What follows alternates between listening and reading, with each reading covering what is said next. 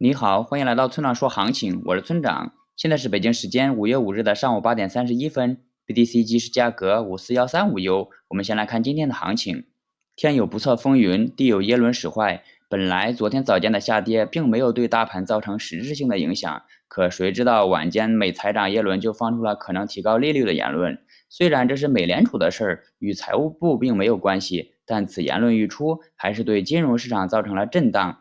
BTC 带领一众数字货币应声下跌，使得 BTC 的日线收得非常难看。如果五万三千点支撑不住的话，那接下来就会再次测试五万点大关，到时候市场又会是一片腥风血雨。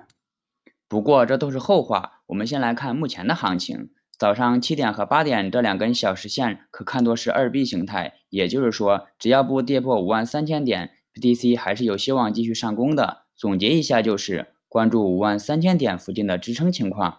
接下来是交易思维模块，你一定听说过对冲操作，也一定知道价值投资。我今天要告诉你的是，对冲和价值投资虽然看起来很美好，但不一定适合你。为什么这么说呢？我们先来看对冲，它原本是在后市可能往反方向运行下的一种保护本金和利润的策略，它的作用不是盈利，而是保证不亏损。但很多同学使用对冲后却亏损更多了。